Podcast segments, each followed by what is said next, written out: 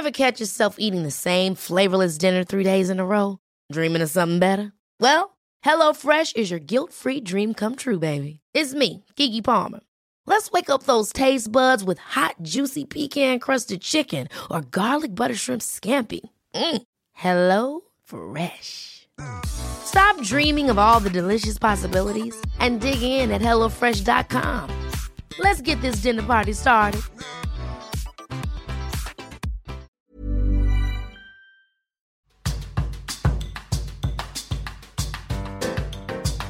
El Día Internacional de los Museos es otra de las fiestas que suceden durante el mes de mayo, pero si usted que nos escucha es fiel seguidor de este podcast, seguramente se ha dado cuenta que aquí lo celebramos en cada episodio.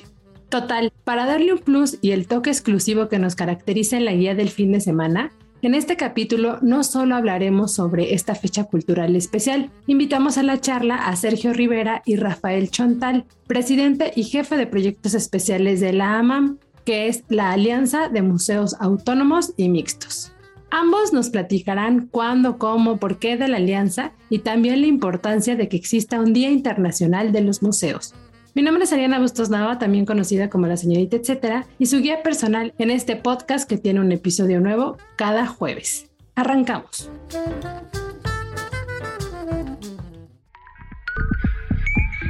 La guía del fin de semana con la señorita etcétera.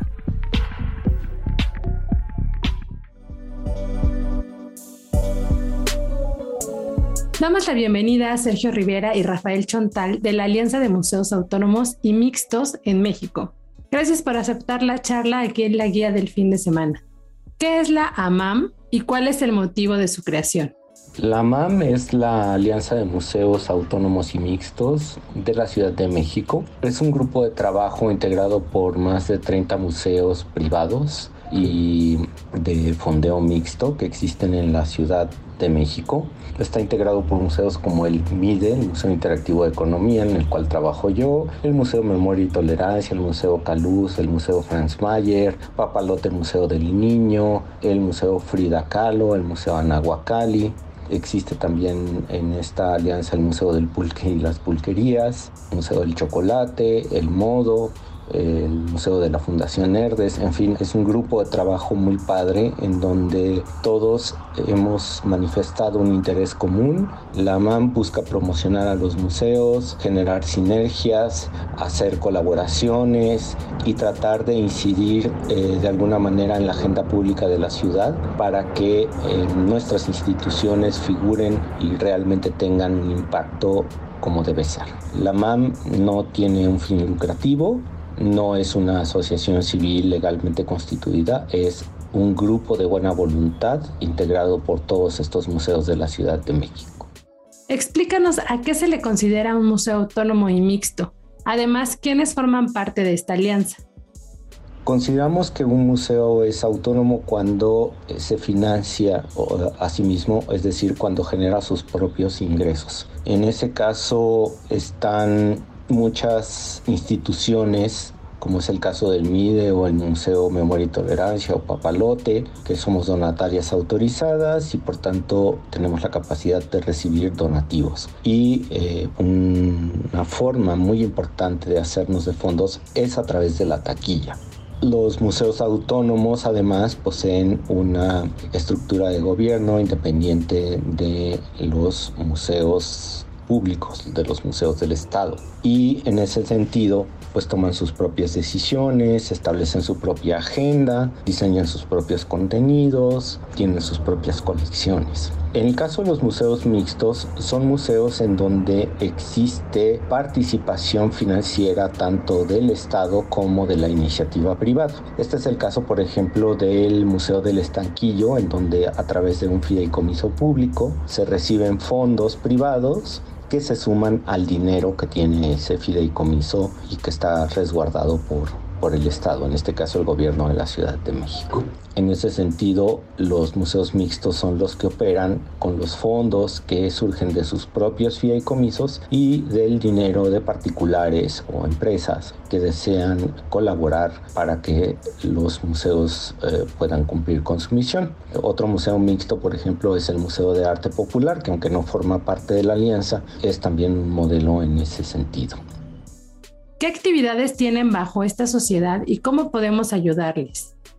Dentro de las muchas actividades que tenemos en la MAM se encuentran la parte promocional y eh, la parte de difusión de las actividades de cada uno de los museos aliados. De manera conjunta diseñamos una estrategia de comunicación en redes sociales para poder dar a conocer lo que hacemos desde la alianza, convenios, actividades, promociones, eh, de manera que la sociedad, la gente se pueda enterar que existe la alianza, qué actividades hay en los museos, de qué manera se puede apoyar a los museos, entre muchas otras cosas. ¿Qué es lo que le pedimos a los aliados, a medios de comunicación y digamos que la sociedad en general? Es que nos ayuden a replicar el mensaje de que los museos estamos más vivos que nunca. Queremos compartir con nuestras audiencias y con nuestros públicos que todos los museos estamos listos para recibirles, que hemos trabajado muchísimo durante este tiempo en pandemia para poder tener las condiciones necesarias, los temas que sean de interés general, para que puedan realmente vivir una experiencia increíble en nuestros espacios. Dentro de las muchas actividades que tenemos en la MAM se encuentran la parte promocional y eh, la parte de difusión de las actividades de cada uno de los museos aliados. De manera conjunta diseñamos una estrategia de comunicación en redes sociales para poder dar a conocer lo que hacemos desde la alianza, convenios, actividades, promociones, eh, de manera que la sociedad, la gente se pueda enterar que existe la alianza, qué actividades hay en los museos, de qué manera se puede apoyar a los museos, entre muchas otras cosas. El dato, etcétera. Sigue de cerca las actividades que suceden en cada uno de los museos que forman parte de esta alianza a través de sus redes sociales. Los encuentras como AMAM CDMX.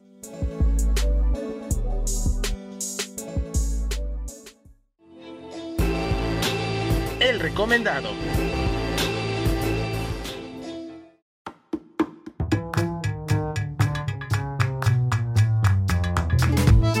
Continuamos la charla con Sergio Rivera y Rafael Chontal de la Alianza de Museos Autónomos y Mixtos de México.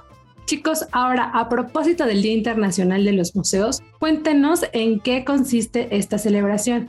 La AMAM, la Alianza de Museos Autónomos y Mixtos, está promocionando fuertemente la celebración del Día Internacional de los Museos. Esa celebración se originó en 1977 por iniciativa del ICOM, del Consejo Internacional de Museos, con sede en París, al cual nuestro país, México, se sumó en el año de 1945. Bueno, el ICOM en 1977, junto con la UNESCO, establecieron la celebración del Día Internacional de los Museos. Esta eh, celebración busca ser de carácter global para visibilizar el papel tan importante que juegan los museos en la construcción de una sociedad informada, eh, participativa, sobre todo que disfruta de todo lo que los museos tenemos para dar. Así como existe el Día Internacional de la Danza o el Día Internacional del Teatro, el Día Internacional de los Museos, que eh, se estableció que fuera el 18 de mayo, es una fecha en la que celebramos eh, la creación de estas instituciones que han permitido resguardar, difundir, conservar, fomentar el conocimiento de nuestro patrimonio cultural que puede ser de muy diversa índole. Están, por supuesto, las colecciones de arte, las colecciones de historia, de arqueología, pero también existen espacios como los museos de ciencia que en realidad coleccionamos ideas. Entonces, o los zoológicos que conservan especies. El, Día Internacional de los Museos tiene un carácter mundial. Es por eso que resulta particularmente importante para todas las personas que estamos en este gremio el poder compartir esta celebración con todo el público e invitar a la gente a que celebre la existencia de estas instituciones que son tan importantes para eh, la conformación de nuestro tejido social y por supuesto para el disfrute y conocimiento de nuestra cultura y de otras culturas del mundo o inclusive de formas de pensar totalmente diferentes. Cada año esta fiesta cambia de tema. Este 2022 es el poder de los museos. Entonces, ¿cuál creen o cuál consideran ustedes que es el poder que tienen estos espacios culturales? Desde la MAM entendemos que el poder de los museos radica justamente en poder tener espacios y crear experiencias significativas que justamente fomenten el pensamiento crítico, que fomenten el diálogo, que fomenten la reflexión y que fomenten una perspectiva diferente para poder entender el mundo de una manera distinta y que genere un cambio en nuestra sociedad.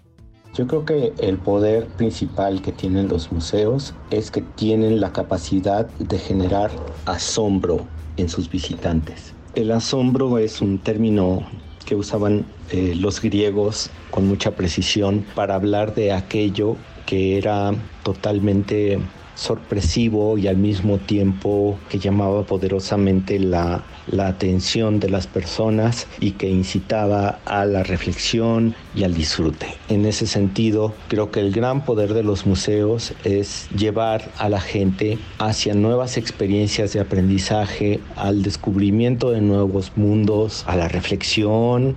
Creo que también el poder de los museos está en su capacidad de comunicar temas difíciles de una manera accesible, divertida, amable, cercana para todas las personas. También está en su capacidad de ser inclusivos. Los museos estamos abiertos a todas las personas y por otro lado creo que también el poder de los museos consiste en la capacidad de fomentar una convivencia sana, de entendimiento mutuo con el pretexto de hablar de nuestro patrimonio cultural, también de crear espacios de diálogo para conversaciones que de otra manera no podrían realizarse. ¿Nos pueden sugerir un top de museos, de cinco museos para festejar el Día Internacional? Bueno, hablar de cinco museos en específico para que la gente pueda visitar durante este 18 de mayo es muy complicado. Cada museo está trabajando eh, muy fuerte para poder recibir a las personas, para poder ofrecer eh, experiencias que realmente sean significativas.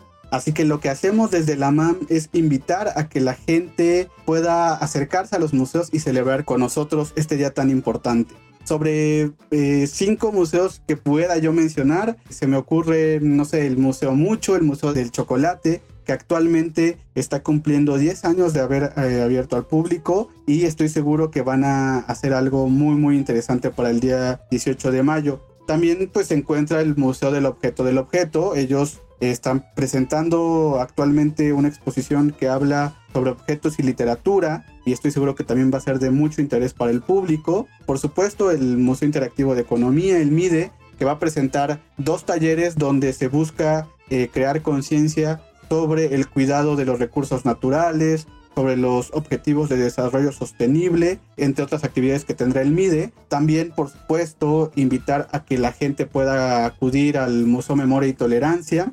Ellos tienen actualmente ahí dos exposiciones temporales, una que tiene que ver con el cambio climático y otra exposición que tiene que ver con el tema de LGBT eh, más. No se me escapa también el Museo Franz Mayer, que siempre tiene exposiciones de verdad muy, muy interesantes. Me parece que ahora están presentando algo sobre la pintura y grabado, sobre el medievo, y, la verdad es que creo que ellos también siempre tienen esta posibilidad de atención al visitante eh, de primer nivel. Entonces, son solo cinco opciones, sin embargo, como les comentaba, cualquier museo al que se acerquen les va a tener una sorpresa muy interesante seguramente para este 18 de mayo. El dato, etcétera. Este año el Día Internacional de los Museos contempla tres ejes o lentes como la organización le llama. Estos son el poder de lograr la sostenibilidad, el poder de la innovación en la digitalización y la accesibilidad y el poder de la construcción de la comunidad a través de la educación. Estos tres temas le dan fuerza a la fiesta de este año.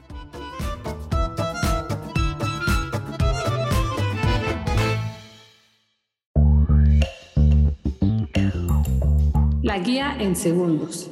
A continuación les comparto algunas de las recomendaciones que encontrarán en la agenda web de la OEM y en la agenda dominical que publica la señorita etcétera, su servidora, en El Sol de México. Mural exclusivo en Bellas Artes. Por primera vez en la historia del Museo del Palacio de Bellas Artes, se montó la obra de una mujer muralista en la sala internacional. Es la obra de Rina Lazo. De manera temporal podrán ver Xibalba, el inframundo de los mayas, una pieza de más de 2 metros de alto y que estará disponible hasta el 24 de julio. Esta muestra busca hacer un homenaje a la pintora y sus causas como la justicia social, además de reivindicar a las mujeres artistas del movimiento muralista mexicano. Me parece muy importante que vayamos todos a ver cómo es que está ahí un mural de una mujer de manera histórica en el Palacio de Bellas Artes. Nada más un datito más para saber sobre esta obra. Les cuento que el mural aborda las vivencias de Rina en Cobán, Guatemala, y muy especialmente su acercamiento con el libro Popol Vuh. Por cierto, si quieren escuchar más sobre el Museo del Palacio de Bellas Artes, los murales que lo contemplan actualmente o su colección fija, digamos, además de, de, parte de su historia o lo que fue antes de convertirse en museo, los invito a que busquen en el canal de la guía del fin de semana la charla que tuvimos con ellos con esta serie que nos encanta que se llama ¿Qué eran los museos antes de ser museos? Encuentro con mucho sabor.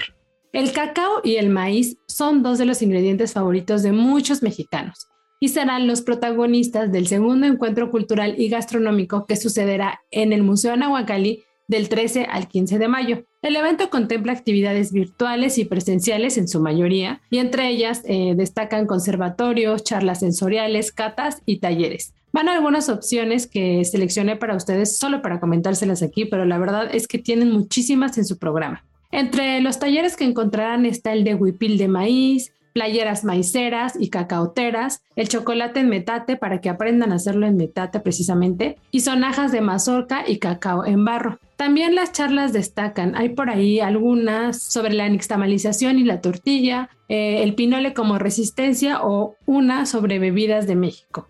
Banquete a la Pollock en Gracias Comedor. Si de experiencias memorables se trata en torno a la comida, la sugerencia este fin de semana es asistir al banquete, de verdad, banquete que tienen en curso y por tiempo limitado en Gracias Comedor. La cocina o los platillos que ya harán aquí se caracterizan siempre por tener un concepto especial. Esta temporada reafirmamos como su propuesta, que es una de las que no se pueden perder, de hecho ha sido premiado también, con el menú nuevo que se llama Dinner with Jackson Pollock. Este está inspirado en el libro del mismo nombre donde vienen las recetas que el pintor expresionista y su esposa, también pintora, ofrecían en su casa en Hampton, en Nueva York. ¿Qué probarán en esta experiencia? Bueno, siguiendo el concepto del expresionismo puro, el chef Diego Morones preparó un menú histórico de principio a fin. Abre con un plato tote, digo, plato enorme, ¿eh? se los juro que abarca todo el centro de la mesa. Se llama Bake Polo es enorme y te sumerge en el mar por sus aromas y sabores. El platillo está constituido por una cantidad abundante de almejas, pescados y langostas, muchas conchas de todos tamaños y colores y otros elementos que nunca antes se les había ocurrido combinar con los frutos marinos. Hay por ahí salchicha de ternera americana que va cubierta de piel de pescado o plátanos fritos, pan, mantequilla, encurtidos y bueno, hasta un par de lotes te puedes encontrar ahí. No por nada se dice que el pintor se inspiró en ese platillo para realizar muchas de sus obras. Esto no es todo lo que van a poder comer, ¿eh? Porque además del plato este que les estoy contando que tiene todos estos elementos, vienen otros platillos que van acompañando la cena. La idea es que tengas todo esto al centro y van a llegar otros complementos, bueno, que también son platillos importantes, pero van llegando y tú sigues comiendo lo que hay en el centro, pero bueno, también le entras a lo que van pasándote por ahí. Una, por ejemplo, me gusta mucho la crema de almeja, que en lugar de cuchara utilizamos un pancito de maíz para comerla. La tarta salada al estilo polo, que es elaborada con almejas, almejitas chiquitas. Bueno, está ahí en una tarta, que esta parte está súper crujiente. También viene una tártara de res con gelato de pimiento. Finalmente, si no fuera poco todo esto que les estoy contando que se puede comer en la cena, viene un pastel de peras de concurso. Además, el paquete incluye la bebida del vino durante la comida y ya después viene cafecito con el postre. ¿Se les antojó? Espero haber descrito dignamente esta cena. Si se les antojó, aprovechen porque solo habrá cuatro fechas, el 13, 14, 20 y 21 de mayo. Se requiere reservación y la pueden hacer a través de Open Table o buscar más detalles en sus redes sociales. Los encuentran en Instagram, por ejemplo, como Gracias Comedor. Si quieren leer la reseña completa de esta experiencia, los invito a buscarla en www.aderezo.mx.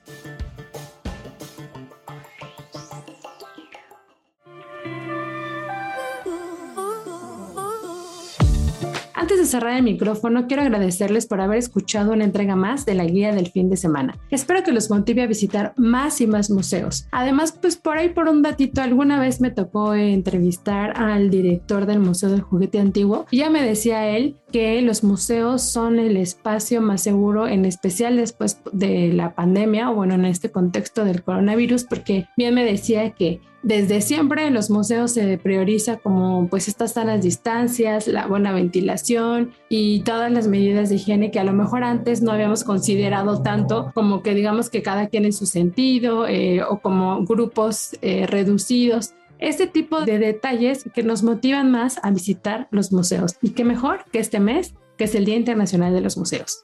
Y ya para despedirme, les recuerdo que pueden seguir la conversación conmigo, compartirme más recomendaciones a través de mis distintos perfiles. Me encuentran como la señorita etcétera en Facebook, Instagram y Twitter. Además, les cuento que cada domingo estoy subiendo video o reels, como los conozcan, en mi cuenta de Instagram sobre exposiciones y propuestas de los distintos museos que hay en la Ciudad de México. No se los pierdan.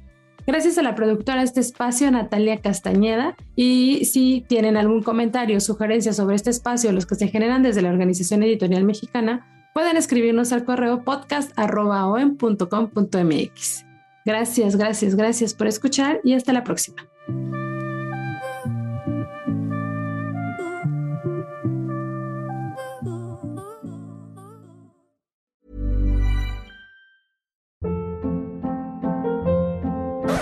Hold up. What was that? Boring. No flavor. That was as bad as those leftovers you ate all week. Kiki Palmer here, and it's time to say hello to something fresh and guilt-free. Hello Fresh. Jazz up dinner with pecan-crusted chicken or garlic butter shrimp scampi. Now that's music to my mouth. Hello Fresh. Let's get this dinner party started. Discover all the delicious possibilities at hellofresh.com.